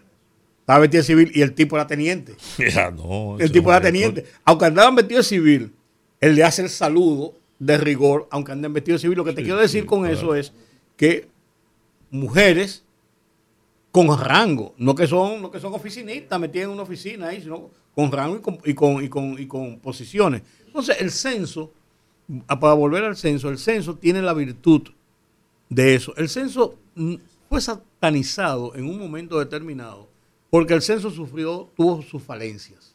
El censo hubo gente que se quejó de que no lo, de que no lo censaron, de que no fueron a sus sitios. Eh, hubo personas que, que hasta las asaltaron o asaltaron a muchos de los que andaban, o algunos de los que andaban censando, a otros que se, están quejando todavía de que no les han pagado. Pero con todos esos, esos, esos periquitos que pueda haber en una operación a nivel nacional, no cabe duda que los resultados son tan valiosos que esos, esos pequeños incidentes que pudieron haber ocurrido quedan opacados por lo im- la importancia que tiene el resultado de unas mediciones nacionales de esta naturaleza. Lo que hay que esperar ahora es que todo el, grueso, todo el paquete de lo que se descubrió en el censo, o sea, de, lo que se, se- se- se pudo conocer de todo lo que es la operatividad de un país que se va a reflejar en ese censo, salga lo más pronto posible, porque, como vuelvo y digo, eso permite trazar las políticas cotidianas de una nación. No solamente es un asunto del gobierno. Mucha gente ve a veces el censo como una oportunidad política, ¿verdad? para saber dónde hay más, dónde hay menos, dónde Claro. hay yo cuánto. Pero lo que es igual no es ventaja. Ah, no, por supuesto, claro. ¿Tú entiendes? Porque la gente dice, solo hace el gobierno para esto. No, lo que es igual no es ventaja. No, pero además que, además que es, es rigor, es un país que no se organiza, que no sabe cuánta gente tiene, que no sabe qué hace Correcto. esa gente, es un desorden. Y eso no es un invento a la dominicana. No, no, eso, es un, claro. eso es un instrumento mundialmente utilizado por los estados para conocer la realidad de su población y de, y de su situación socioeconómica. Eso es, eso es, eso, es correctísimo. Yo vi las, las estadísticas, no fueron tantas, tan amplias en el día de hoy, pero ya cuando comienzan a fluir, y las- el censo es, oye una cosa, Juan, el censo es como las elecciones. La gente se fija en las elecciones, quiénes son los candidatos presidenciales. En el censo la gente lo que más busca primero es cuánto que somos. Tú te das cuenta. eh? Pero eso es así, eso es normal. Y la normal. Junta Central Electoral prohíbe, prohíbe mítines, Sí, no, no, eso, de eso vamos a marchas, ahora. sí, marchas y publicación y publicidad durante la pre-campaña. Ese es el, el comunicado de admonición, así se llama. O sea que eh, yo me pregunto si los líderes políticos y los partidos políticos estarán dispuestos a respetar esa norma. Y si la Junta Central Electoral jugará su papel Ahí es que está la cosa. en ese punto. Ahí es que está la cosa. hasta ahora. Lo hizo la otra vez, los claro, se nadie de le hizo caso. Y ahora, después que ya la campaña está en marcha y en marcha de verdad, a ver si los políticos van a acatar la decisión de la Junta. Le da un plazo de 15 días a los partidos para que retiren toda esa publicidad visual que está en las calles. No, no, pero y es los, terrible. Y los, y los y la publicidad en radio y televisión que tienen los precandidatos. 15 días le da para, para- para hacer eso. Y además de eso dice, están prohibidas la celebración de eventos multitudinarios como mítines, marchas, caravanas y la divulgación de propaganda electoral, la colocación de vallas, afiches, pancartas, así como la promoción, la promoción de los aspirantes a través de los medios de comunicación como radio y televisión. El PLD tiene una marcha el domingo en el Cibao Central. Tendrá que suspenderla. De- Después de esto tiene que suspenderlo, Claro. obviamente. Aunque como le dan 15 días, No, para retirar los ah, afiches. para retirar los Los afiches afiches. y los y los- y- y Lo otro es su facto. Sí, no, no, no, es una prohibición porque está dentro de la ley. La- la- la- el, el plazo de los 15 días es para retirar los afiches y para retirar los anuncios porque ellos dicen que pueden tener ya contratos de colocación y entonces 15 días, cumplan los contratos. Pero esa marcha ¿Tú, del... tú tienes publicidad de candidatos? Ninguna. Yo generalmente nunca he tenido en, en mis programas eh, publicidad Yo- política. Yo, casi tampoco, nunca. yo tampoco tengo. Casi nunca, no. Casi nunca. Yo eso, eso, lo, eso lo manejan más los, los Lo- candidatos con, con, con, Con los dueños de los medios. con los dueños de los medios sea Sí, porque le- bonifican una parte, etcétera, Sí, etcétera. sí, eso- Hacen unos negocios. hacen negocios con eso. Y en los, y en los y periódicos otros lo, igual. lo cogen fiado. En los periódicos igual. eh, no, antes, antes los periódicos había que cantearse uno arriba de otro o no ponían el anuncio porque después si ganaban no se acordaban y si perdían mucho menos. Bueno, yo sé de, yo sé de, de- de- medios al que el gobierno, este gobierno, le debía muchísimo dinero de la campaña y después lo fueron pagando ya de otro modo. Pero yo sé también, yo sé también de medios que ponían anuncios y después te mandaban la Y factura. después te mandaban la factura. Tengo un amigo que hacía eso con todos los gobiernos. Sí, señor. Le mandaba la factura. Sí, señor. Y una factura que tú, te- te- Ah, te- no. siempre ven acá, pues ya como que tú me estás poniendo la cuña. y yo la puse. Yo la- Pero eso es lo que hay que ver, si los partidos están dispuestos a... Pues no es que están dispuestos, que tienen que hacerlo. Sí, pero ajá, pero y otras veces no se ha hecho. Está bien. ¿Y quién lo ha respetado? Pero la Junta Central Electoral está en la obligación. Sí, Juan, eso sí. Está en la obligación de imponer el respeto a la ley. Porque si eh, olímpicamente Ah, se, la viola. Se va se- todo. Claro, entonces eso es violamos esta y violamos la otra. Claro. Y entonces. Como ya se ha hecho. Claro, como se ha hecho, pero, pero si hay una rebelión en ese sentido, y principalmente los partidos grandes del sistema son los primeros que tienen que dar el ejemplo. Por además que ellos fueron los que aprobaron la ley a través de sus congresistas. Así es, así es. Pues ahora no pueden eh, alegar ignorancia. Pero tenemos el caso de hace, de hace justamente dos meses, tres meses, cuando se hizo una resolución similar eh, prohibiendo las campañas y eso, y nadie le hizo caso a eso. Entonces lo que dijeron, sí, pues nosotros nos estamos reuniendo bajo techo, ustedes ponían una carpa, ponían cuatro cuatro y y. No, hombre, no. Por Dios, es una falta de respeto. Ah. Y te voy a decir una cosa, la propaganda visual Ah. es tremenda. No, pero vete a Santiago. Es tremenda, ¿no? Me- me- a mí me han dicho que en, en las carreteras, yo hace, hace eh, un No, par de meses, tú puedes, no tú- viajo. tú no via- tú no puedes viajar. pero, pero me dicen que es una cosa, que es una cosa eh, Sí, sí, no. una cosa tremenda. Tremenda. terri- terrible. Mira que Roberto Salcedo, hay que reconocérselo cuando, cuando fue alcalde, que prohibió la propaganda aquí en la, en la capital, los afiches, pegando afiches en los postes de luz y eso. Eso dio resultado y descontaminó bastante la ciudad. Pero después, después, eh, hay una gente por ahí que son tremendistas, que ponen afiches, lo pegan en los postes de luz, se lo quitan y vuelven y lo ponen. Pero no, no lo sancionan. Si no hay una sanción, entonces lo van a incumplir siempre. Una niña de 7 años en Asua murió. Aplastó la, la- la puerta eléctrica. Eso ha pasado otras veces. Esas puertas eléctricas hay que estar chequeando permanentemente. que era muy chiquita y el- los sensores no la detectaban. Sí. Estaban muy arriba. No, no, y no, que se cae la puerta. Sí, no, y que- sí, no. Hubo un momento en que se zafa la puerta, pierden esa seguridad, le cae a un niño o a una persona adulta y como quiera es un problema. Sí. Es un gran problema. Pero bueno. Señoras y señores, damas y caballeros, ha llegado el momento de Fuerza del Pueblo. Exige no, pues yo, que la Junta Central Electoral explique sobre averías en el sistema. sí, están hablando de que, bueno, están hablando del el, el algoritmo de Dios. Ay, perdón, ¿de qué? Sí. Bueno, es que, es que esa película la tenemos muy fresca todavía. Pero mira, hay, un- hay un tema, antes de que nos vayamos a la pausa y hablemos con, con- con nuestros amigos en, en, en- en nuestra conversación con ellos en la última media hora. Los médicos decidieron paralizar y paralizaron hoy las labores. Y lo van a hacer mañana de nuevo, el Colegio Médico Dominicano. Y yo haciendo una reflexión, yo me preguntaba lo siguiente, Juan, Giorgi, amigos. ¿Por qué razón? Un asunto de pura lógica. ¿Por qué razón los médicos tienen un pleito, o sea, el colegio médico, tiene un pleito con las ARS de que le paguen más dinero por, por las consultas y por sus y por su, los internamientos y todo ese tipo de cosas? ¿Por qué razón tienen que paralizar las labores en los hospitales? En los hospitales los médicos son asalariados, reciben un salario. Usted, usted- usted- los médicos no cobran el seguro, reciben un salario. Y por ese salario ellos tienen tantas horas que tienen que cumplir dando consultas, dando, pasando visitas, haciendo operaciones y una serie de cosas en los hospitales. Entonces, si ellos reciben ese salario y no reciben el pleito de ellos, no debe ser, debe ser un consultorio privado. Así es.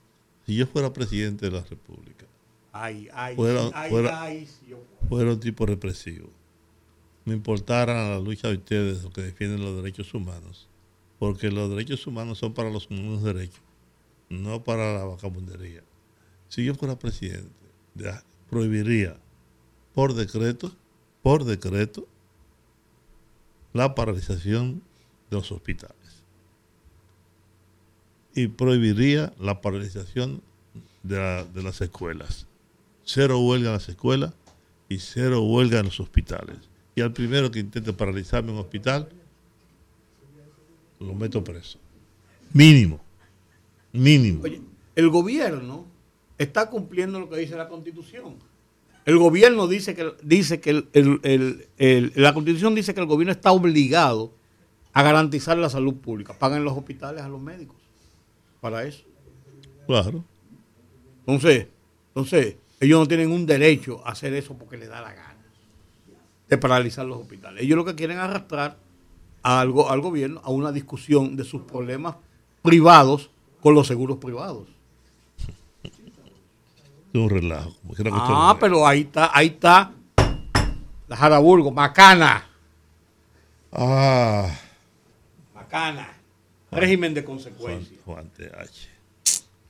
Llegó a media mañana de hoy al Aeropuerto Internacional de las Américas un avión de la Fuerza Aérea de los Estados Unidos cargado de militares, de soldados norteamericanos y carga.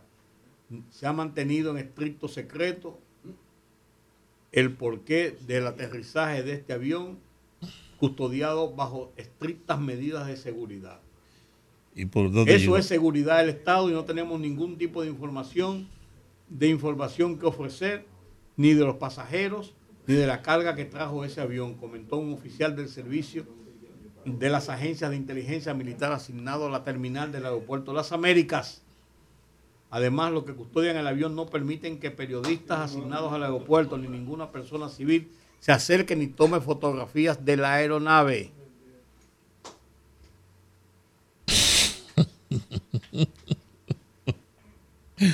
Miren, mis amigos, vamos a hacer la cosa. Vámonos a la pausa. Para que no, sigamos eh, eh, escarbando en esto.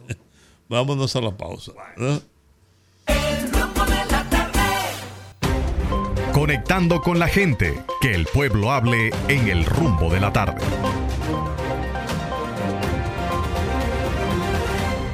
...809-682-9850... Repito, 809-682-9850 las internacionales sin cargos en el 1-833-380-0062. Buenas tardes.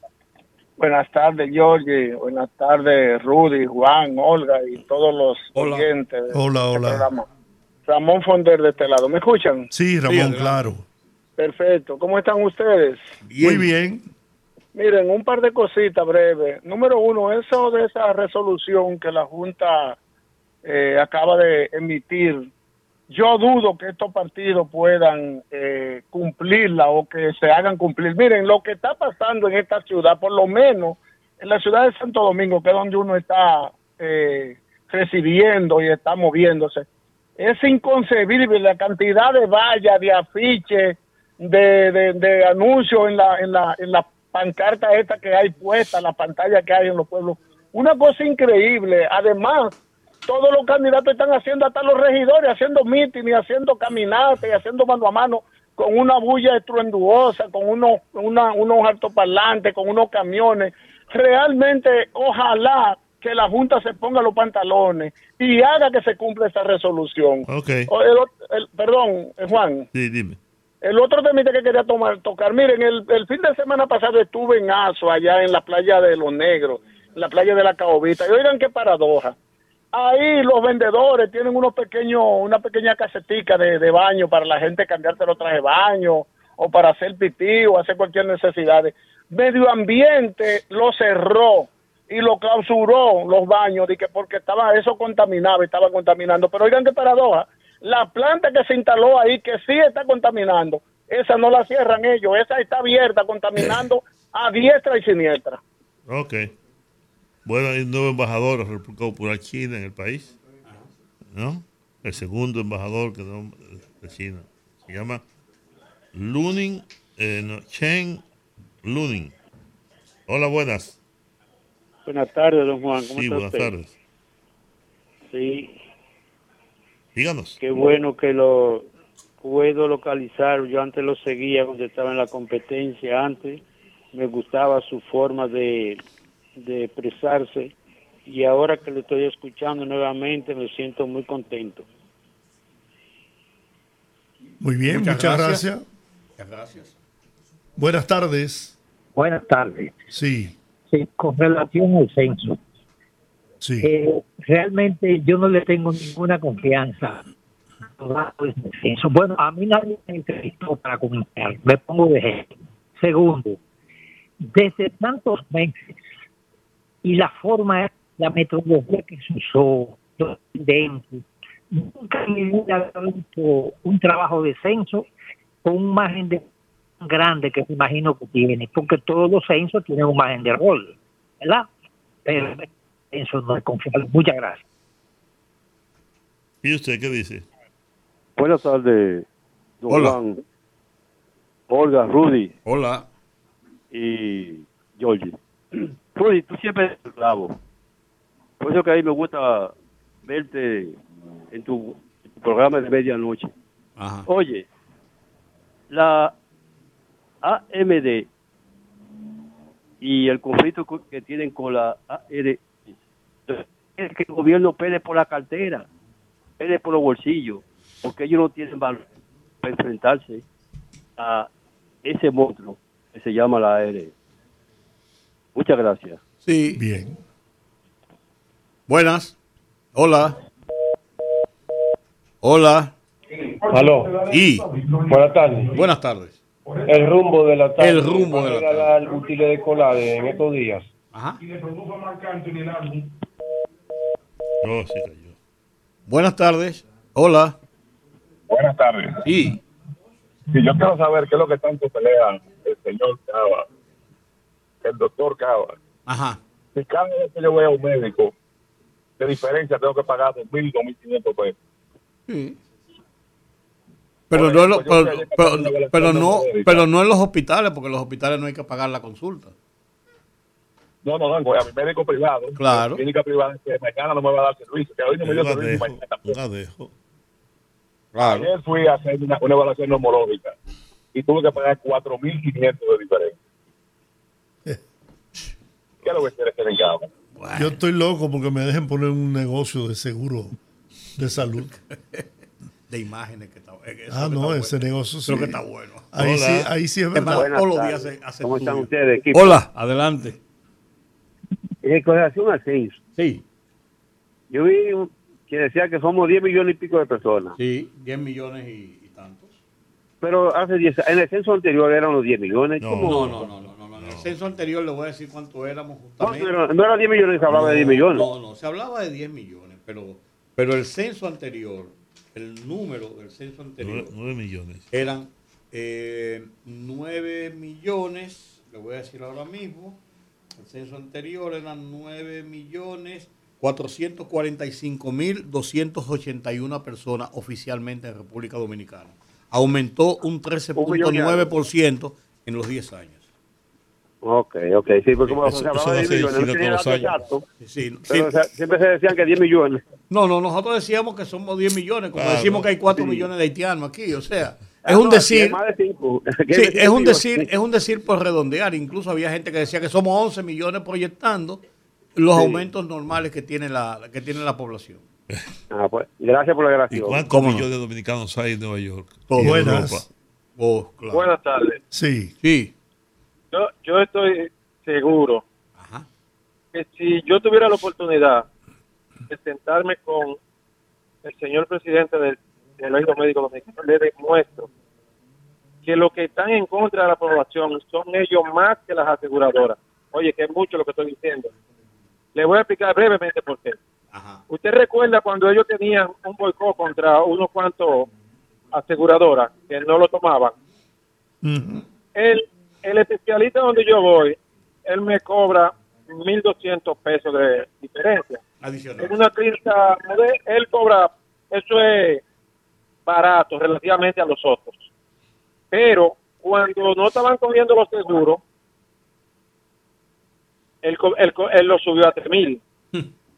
Entonces, si el seguro le paga 500 y él cobra 1200, ¿por qué cuando él no cogía el seguro no aumentó lo que el seguro le paga y sin embargo más que duplicó? Entonces no nos están defendiendo como ellos dicen que es defendiendo a la población. Yo sé que la ley tiene distorsiones, pero lo que más han violado la ley son los médicos. ¿Por qué? Porque la ley dice que el copago son 200 pesos. Y está bien que hoy en día no deben ser 200, pero no deben ser 3.000, ni 2.000, ni Es que 1.500, porque eso es un negocio de ¿Usted sabe lo que oferta, pasa? de oferta y demanda. ¿Usted Los, lo médicos no tienen una tarifa establecida. Y no pagan impuestos. Buenas. Sí, buenas tardes. Hola. Que yo no estoy muy de acuerdo con esa llamada. Ajá. Cierto modo. Le digo por qué. Porque es que los médicos por lo menos trabajan y son profesionales y salvan vidas. Pero las los administradores de la ARS no hacen nada. Ellos lo único que administran el dinero y se hacen multimillonarios cada año que viene. Está por hacer bien, nada. está muy bien, pero que luchen en contra de ellos. Pero ta- no, Pues lo que no nosotros decimos Lo yo que, no estoy de- nosotros, lo que nosotros decimos es que en su consulta privada ellos pueden restringir eso por los hospitales donde ellos reciben un salario. Ellos son directo. empleados del Estado. Son empleados del Estado porque ellos no, ellos no piden seguro en, en, en- en las consultas de, de los hospitales. Es cierto, es cierto. Yo no estoy de acuerdo con, con, con, con los paros, pero oye, la ARS hay que hacer algo con eso. No estoy de Es que, que- es, que es que nosotros nos decimos lo contrario. Bueno, Lo que nos decimos es que por qué maltratar a los más pobres que van a los hospitales. Encantado de escucharle, ya te sabes. como siempre, hermano. Buenas Hola. tardes. Sí, buenas noches. Buenas, ay, buenas noches. Ya que nosotros estamos aquí en la cabina desde hace tanto rato. y está en el aire. Está claro que sí, claro que Claro. sí. Adelante. Por esa vía quiero felicitar a un fiel eh, que llama mucho, que es Jesús Guzmán de Villa Francisca. Ok, ok, que hoy sí, sí. cumpleaños, que mi papá. ¿A cumpleaños hoy? Sí, Oh. hoy cumpleaños Jesús Guzmán desde Villa Sí, sí, Francisca. sí, sí, Jesús Guzmán. Un padre ejemplar. Óyeme, sin palabra. Así es, así Le es. deseamos un feliz Le cumpleaños, ponemos, que Dios un, nos lo le- bendiga. le ponemos un cumpleaños feliz de paso, no se preocupe. Óigalo ahí. Óigalo ahí. Ay, Muchas gracias. Cómo no, gracias a usted Que por Dios llamar. me lo bendiga, gracias. Igual para usted. Bueno, también está de cumpleaños, como yo dije ayer, Severo Rivera. Sí, pero eso es una semana aniversario. Ah, pero ponle, ponle, ponle. Pónselo ahí. No. ¿Cuál es cuál es el problema? Claro.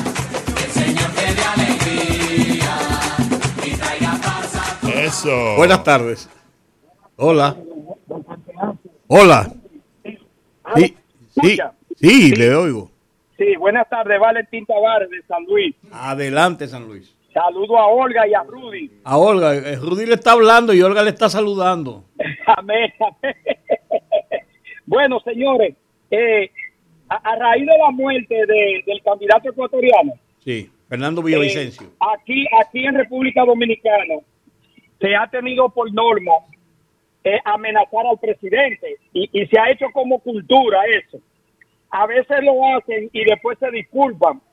Yo no quiero ser extremista, pero yo quisiera que aquí se tome medida con eso y que cuando alguien intente de nuevo querer jugar con la figura presidencial, se le, se le juzgue de, de manera enérgica, porque eso no se, eso no se puede permitir aquí, porque eso trae consecuencias punetas. Nosotros debemos ser más enérgicos, la justicia, con lo que amenazan al presidente, que a veces lo hacen dique juzgando, pero hay que darle cárcel a esa gente que hacen eso. Muchas gracias. Bien, gracias, gracias, gracias, gracias. Él- le mandó una foto a Georgia ahí. Le gustó seguro. Buenas tardes. Hola. Buenas. Buenas tardes. Sí, buenas tardes. Buenas tardes, los poderosos. Adelante. Diga usted. Eh, ¿Sabe por qué? Que también, además de todos lo- los comentarios que ustedes hacen ahí, me gusta este programa. Porque ustedes complacen peticiones. y, y- y precisamente acabaron de complacer a una, una oyente por el cumpleaños de su padre. Eso está bien. Claro, gracias. Eh, entonces, miren, en relación a las a los paros de los médicos y las o las ARS, yo no, o sea, no comparto los paros, pero de alguna manera hay que hacerle presión a estas ARS. El pueblo está Que se muy, hagan a ellos óyeme, de su muy consultorio, silente, sumiso. Eh, entonces, eso obligatoriamente eso. Aló. Sí, adelante, adelante. Ah, se cayó. Buenas. Hola, hay excúsenos que se cayó la llamada. Hola. Buenas, Yoyi, Rudy. Sí, hola. Antonio Romero, en Sánchez Luperón. Hola, Antonio, ¿cómo estás? Bien, gracias. Saludos para Juan y para todos. Con relación al tema de Ecuador, el, el candidato que mataron, el, el aspirante presidencial, realmente yo preocupado por el Ecuador, porque yo estuve en Ecuador en el 2013, donde estaba todavía eh, Correa, y supuestamente uno veía como que Correa era lo más, lo que más podía ser estable en ese, en, en ese momento. Sin embargo, veo como que las cosas cambiaron. En Ecuador siempre hay un problema. Por eso yo oro, porque mi hijo está allá en Ecuador, en la provincia de Guayaquil, es sacerdote, naturalmente, y mando un mensaje para que le los cuide el Señor, porque la verdad que es preocupante lo que se puede presentar en Ecuador. Siempre ha habido problemas con presidenciales y otros países más de, de América Latina y en todas partes. Pero bueno, el mensaje es preocupante porque mataron ese a ese aspirante así de esa manera tan tan vulgar. Así que nada, buenas noches para todos. Hola, buenas. Buenas tardes. Hola. Sí. Sí, buenas tardes. Sí, yo he visto un grupo de comunicadores civilistas que dicen que el método de lucha, tanto de los maestros como de los médicos, puede ser cualquiera menos la huelga. En este país, el que no hace huelga, no, el gobierno ni lo mira. Eso me parece a la policía, cuando no apresa, no hay solución, lamentablemente. Entonces es muy bonito decir esto y esto, pero la ARS y la AFP nos tienen secuestrados. Y a que ustedes no lo crean, el día que desaparezcan los sindicatos, los derechos de nosotros no embromamos. Muchísimas gracias. Gracias a usted. Buenas. Aló. Hola. Buenas tardes. Adelante. Mire, nosotros la gente del pueblo a veces estamos desorientados. Hay que ir a la realidad. Las ARS funcionan sobre la base de la ley. Lo que está mal es la ley. Y ayer vi partido de oposición, de acuerdo con los médicos, los únicos que pueden modificar la ley es reuniéndose los partidos que tienen congresistas, el de gobierno y los de oposición, y diciendo vamos a modificar la ley. Porque las ARS funcionan bajo una ley que fue aprobada con su defecto, pero que era mejor que lo que teníamos. Ahora bien, si ellos quieren, pero tienen que dejarse de demagogia, como yo vi a Ramés Jiménez ayer apoyando a los médicos de que, que él va al hospital y no encuentra una jeringuilla. ¿Cuándo él ha ido a un hospital público? Hace rato. Eso es verdad. Eso es verdad. Buenas tardes. Rame de politiquero. Hola. ¿Cuándo ha ido a un hospital público? ¿Eh? Buenas tardes. Ni él, ni su familia, ni su mamá, ni su papá, ni nadie. No hombre. Hola. No te enojes, no te enojes tú. La gente debería respetar la inteligencia ajena. Es verdad. Claro. Yo creo que sí. Está lloviendo, ya. Aquí lo que está haciendo es un calor. Mira, yo estoy sudando al bonding aquí. Está un poquito nublado, pero no está cayendo nada. O sea, aquí desde que da de llover, el calor es insoportable. ¿Quién tiene la culpa de eso? El gobierno. El presidente. Oh, oh, el gobierno tiene. ¿Qué calor hace este gobierno? Miren, señores, aquí en este país hacen huelga los médicos cuando le da la gana. Hacen huelga los maestros cuando le da la Y gana. eso es un deporte. Entonces, el, el pueblo, que es el que se ve afectado por todo eso, yo nunca he visto el pueblo haciendo huelga por esas, esas situaciones, El señores. pueblo debería hacer una huelga no- a los médicos. Yo no, yo no sé si, si en el sector público hay una asociación de padres, porque yo sí sé que en, en los colegios privados hay una asociación de padres. Pero yo no sé si en la escuela pública la hay. Aquí cuando la ADP le, le quiere paralizar la, la educación, la paraliza cuando le da la gana. Si se van a reunir, van a hacer una asamblea o lo que sea, ellos nunca pueden hacer una asamblea un sábado o un domingo. Tiene que ser un día de semana y si es en Claro. el medio, mejor todavía para, para no cogerse ir a los tres días. para. Eso es increíble. Y los médicos por igual, ya uno está harto. Algún día el dominicano tiene que ponerse los pantalones largos y las mujeres ponerse la falda corta y salir a protestar, Ay, qué señores. rico, qué rico, Abur- qué rico, Jackie, la falda corta. Ay, qué chula, te queda la fardita, qué chula, te queda mamacita. Y este tipo. Seguro un chin. Buenas tardes. Y este tipo. Buenas tardes. Buenas tardes, poderoso, ¿cómo están? Aquí por cabeza duro, oye- oye- oyendo estas tremendidades. Sí, sí. Lamentando este caso de, de Ecuador, Sí, hombre. eh, un tema triste. Y en el caso de agradecido por la inauguración de el Hospital General Hugo Tolentino Díaz de aquí de Santo Domingo Norte. Pero escuchando a algunos, Hugo Tolentino se llama al hospital.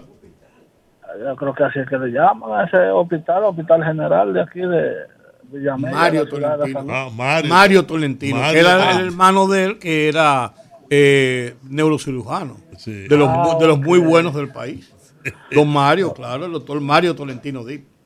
Ok, estamos agradecidos por esa eh, inauguración y puesta en eh, ya en ejecución. Pero hay algunos compañeros o amigos que deben de, de recordar que ese hospital quedó 100% de estructura hecha. No sé por qué razón el gobierno de Danilo Medina no le dio continuidad, pero agradecido de, de Luis Abinader de que lo haya terminado. Bueno, gracias, muy amable. Vámonos a la línea 6 entonces. Dígame usted. Sí, muy buenas noches. Dios le bendiga a todos. Gracias. Sí, eh, lo que yo quiero decir es que el Señor Todopoderoso, Rey del Universo, tenga misericordia de la tierra, porque el narcotráfico tiene de rodillas a los gobiernos y a la juventud, lamentablemente. Dios le bendiga a todos. Por cierto, por cierto, eh, la Dirección Nacional de Control de Drogas eh, obtuvo 200 cámaras más, de esas cámaras que llevan ellos en el uniforme. Y ya son 500 y tantas los agentes que andan con su cámara puesta aquí. Lo cual es muy bueno. Sí. Y además se usa mucho fuera del país, precisamente para evitar cualquier tipo de situación de desenfreno de los propios agentes. Así es. No, y no solo, efectivamente, de los propios agentes De y también de los delincuentes. Lógico, pero te digo de los propios agentes porque ellos mismos tienen un freno Ah, no, de claro. no ir más allá de lo que son sus atribuciones. sus atribuciones. Claro, por supuesto. No, no, no, no, eso es una medida muy buena. Porque además, fíjense que, que últimamente, y bajo la dirección del general Cabrulloa, se ha reducido eso de que los, los, los agentes de la dirección de droga le colocan droga a los muchachos, que se la roban, etcétera, etcétera. Bueno, pero la cámara está muy bien, efectivamente. Sí, siempre va a estar bien. Eso, eso es bueno. Eso es bueno. Mira, hoy circula un video en las redes sociales muy, muy, muy, muy, muy, muy, muy feo. De un tipo que le da un pescozón a una agente de la DGC. Y después de eso, y son dos agentes, lo mandaron a parar por una cosa. Y ese tipo se traga a esas, a esa, a esa, a esa gente y al, y, a- y y al y a la gente de la DGC, que también hay que ver las cosas en- dentro de su contexto. La autoridad es la autoridad. Usted no puede dar un pecozón a un agente. No. Déjese de, de- déjese de, de cosas. me- me da el tipo está preso. Lo agarraron. Pues tenía que ser. Y entonces el tipo después de eso se subió a la jipeta y ¿qué? Además, tú no puedes tomarme fotografía. Tú no puedes tomarme fotografía. Pe- Yo soy agente de seguridad, el tipo viene. Pero ahí, y- y ahí viene- eso, y- y- eso, eso denota una falta de autoridad. Oh, oh, Que si- le doy un tiro Eso denota una falta de autoridad tremenda. y cojo 20 años de cárcel. Tremenda, tremenda. un pecozón. No, por un, por un, por un pecozón de verdad, déjame ver, porque me lo mandaron por Mira ahí, lo tiene, mira, lo tiene ahí, los muchachos lo tienen. Sí, sí, aquí sí lo tengo. Lo mandaron por tantos sitios que pues eso, eso así no puede ser, así no puede ser. Pero está Por- preso, ¿verdad? Sí, está preso. Ah, Si bueno. está preso, está bien preso. Está bien preso. Y dicen que el tipo Que, es que boten la llave. ¿Qué es qué? Cubano. po- ah, no. Entonces, como a Vela que le den. que le- Oh, sí. No, pues después, y después el tipo como se traga a los agentes y la cosa y nadie hace, y no le hacen nada y la cosa. y- Oh, sí. Sí. Ah, ya lo agarraron, míralo, míralo ahí, esposado. Oh. Esposado y debe estar mal preso, ¿eh? Y debe estar mal por una- un león el tipo. Oh, sí. No. Y entonces la otra gente, mira, asustado. Asustado. ¿Por qué, por qué es esto? Ah, pero yo vi, yo vi otro video, por eso fue en Estados Unidos, que un tipo le da, le tumba el celular a- a- al otro policía y el policía va, el policía va y le da un fundazo, le da un pescozón que rueda. Ah, pero en Estados Unidos es así también. Pues vea cómo él va con- conversando con él. El policía lo lleva conversando, hablando con él. Y que estate tranquilo, mi hijo, no te mortifiques. eh, había que posarlo. Pero de una vez. Claro. Someterlo a la obediencia. ¿Por qué es esto? Pues bueno, pues en este caso yo vi. Míralo el tipo, mira el tipo, el tipo desafiando al policía y peleando con él después que le dio el pecozón. Policía, Oh, un león, un león. ¿Cómo cómo que es un león? Ay, ay, La agencia ay. calificadora Ay, Modis hombre. mejoró este jueves la perspectiva de la República Dominicana, subiéndola de BA3 estable a BA3 positiva, reconociendo, entre otros factores, el manejo eficiente y proactivo de la deuda pública del país, en la cual la administración que encabeza el presidente Luis Abinader. Ramón, mándame el de posado. La efectividad de la política fiscal, mejora de los ingresos, fortaleza económica impulsada por el crecimiento del Producto Interno Bruto y la demostrada resiliencia del país a los choques externos fueron los más los demás factores que motivaron el cambio positivo a la perspectiva del país, de acuerdo con el informe de la reputada firma. La efectividad del gobierno ha mejorado en los años recientes, contribuyendo a la fuerte recuperación del país después de la pandemia. Hay una mejora en el desempeño fiscal y una reducción de la inflación, establece el documento. Bueno. Está muy bien, entonces. ¿Y ahora qué dirán?